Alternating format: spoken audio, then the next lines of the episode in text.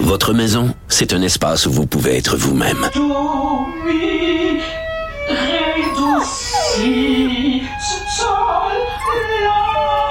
Elle mérite d'être bien protégée et vous méritez d'être bien accompagné. Trouvez la protection la mieux adaptée à votre maison avec Desjardins Assurance et obtenez une soumission en quelques clics sur desjardins.com. Bon lundi à tous. Aujourd'hui, à la haut sur la colline, ben, il y a le député de Vachon, Yann Lafrenière, qui sera avec nous car c'est le début des auditions euh, de la commission spéciale sur l'exploitation sexuelle des mineurs, euh, commission dont il est le président. Ensuite, il y aura Hugo Latulippe, ancien candidat du NPD, défait dans Montmagny, Lillet, Kamouraska, Rivière-du-Loup, qui sera avec nous. Il s'expliquera sur sa lettre controversée à la presse où il semble faire des remontrances aux électeurs du comté. Mais d'abord, mais d'abord...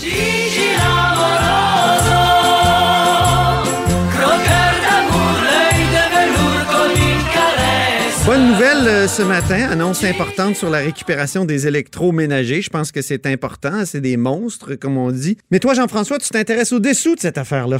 Oui, parce que c'est une bonne nouvelle, mais c'est à, à d'autres égards très préoccupant, parce que le gouvernement en créant l'obligation de recycler la mousse isolante qui se trouve dans nos vieux frigos, ben, se trouve en réalité à donner un monopole privé pour une durée d'au moins 10 ans. Et on parle de 90 millions de fonds publics qui vont aller à une seule entreprise qui a acquis la licence d'exclusivité pour cette technologie-là qui permet de retirer les gaz de la mousse isolante de nos vieux frigos.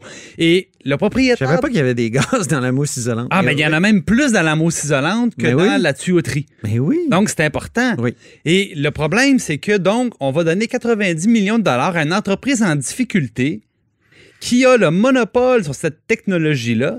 Et c'est un monsieur qui a été dans le passé remis en cause très sérieusement par la CAC, notamment par François Bonnardel, le ministre des Transports. À l'époque de l'ADQ. À l'époque de l'ADQ, euh, tout à fait, en 2009. Mm. Et là, M. Bonnardel, il allait pas avec le dos de la cuillère. Là. M. Bonnardel parlait de détournement de fonds publics et demandait des enquêtes le concernant. Je pense qu'on peut l'écouter même. Écoutons-le. Je dois vous, euh, vous interpeller, M. le ministre, sur... Euh les deux principaux investisseurs de ces fonds, Corposana Capital, qui euh, est présidé par M. Jean Chouary, Jean Pelchat et Alain Boissonneau, triangle particulier entre les compagnies qui investissent, qui sont membres du conseil d'administration de ces fiers et qui ont leur propre compagnie. Quand on regarde la situation, avec tout respect que je vous dois, M. le ministre, ces gens-là investissent un million, vous en mettez deux de plus, c'est pas une façon un peu calculée de détourner l'argent des contribuables au bénéfice de ces gens-là. M. Jean Chouary, tout le respect qu'on doit à ce monsieur-là, est-ce qu'Investissement Québec va enquêter sur cette situation-là? C'était donc François Bonnardel, le 30 avril 2009. Il était en étude de crédit. Il était pour la DQ à l'époque, donc c'est avant la CAC. Puis, il, vraiment, là, il, contestait là, cette affaire-là des fiers. Il parlait du scandale des fiers. C'est ça. Ce que M. Bonnardel reprochait à M. Chouary, c'était de se servir d'un fier qui est financé aux deux tiers par des fonds publics pour investir de l'argent dans des compagnies pour lesquels il était déjà actionnaire. Donc, il prenait l'argent public, il l'investissait dans ses propres compagnies. C'est ce que M. Bonardel reprochait à M. Chouary et il demandait des enquêtes à ce sujet-là. Maintenant, moi, j'ai tenté d'avoir auprès d'Investissement Québec du ministère de l'Économie le résultat de ces enquêtes-là.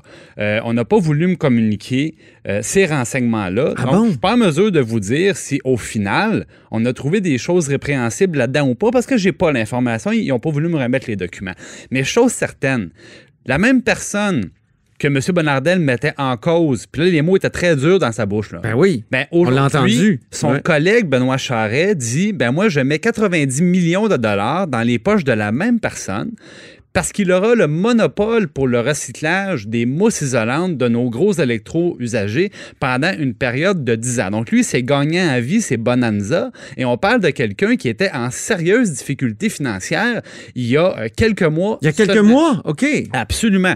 Et lui, il disait, moi, si j'ai pas plus de, de, de, de, de- de frigo à recycler qui m'arrive, ben, euh, on va fermer.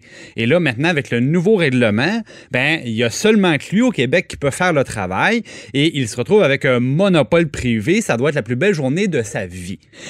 Une fois qu'on a dit ça, euh, ce qui est particulier, c'est que c'est important de recycler ces mousses-là.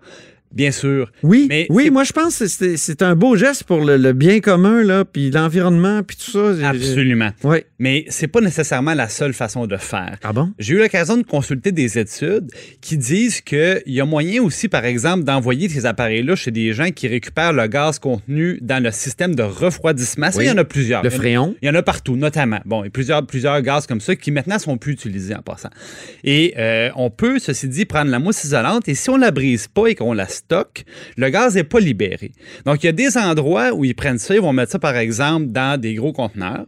Et après ça, toute la mousse va être envoyée dans un endroit où ils sont capables de la traiter, plutôt que de prendre tous les frigos, de les envoyer là-bas, par exemple. Donc, c'est pas la seule façon de faire. Donc, il n'y avait pas l'obligation de créer un monopole privé. C'est le choix qu'a fait le gouvernement. Je dis pas nécessairement qu'ils l'ont fait de mauvaise foi. Ce qui est surprenant, par contre, c'est de voir qu'aujourd'hui, on donne 90 millions de dollars d'argent public à une personne pour laquelle euh, François Bonnardel et les gens à l'époque de l'ADQ disaient qu'il détournait de l'argent public et pour lequel on demandait des enquêtes. Donc, puis moi, j'aurais aimé ça savoir, est-ce que toutes les enquêtes ont été faites? Est-ce que euh, on a conclu que M. Chouari était blanc comme neige? Possiblement, je le sais pas. Je peux juste remarquer une chose, le paradoxe est assez fort entre ce qu'on disait de M. Chouari il y a 10 ans et la nouvelle du jour où on dit, ben voilà, on, on vous donne 90 millions de dollars pour recycler nos vieux frigos. Tout un contraste, euh, Jean-François. Ben, Ouais. merci beaucoup pour cet exclusif. Toujours un plaisir. On, on le dit, hein? Il y a Ben d'autres oui. médias qui, qui- qui s'en vantent. Exclusif, euh, Jean-François Gibault, notre compteur, sort des nouvelles ici à la hausse sur la colline. Merci beaucoup et à très bientôt. Je pense à demain.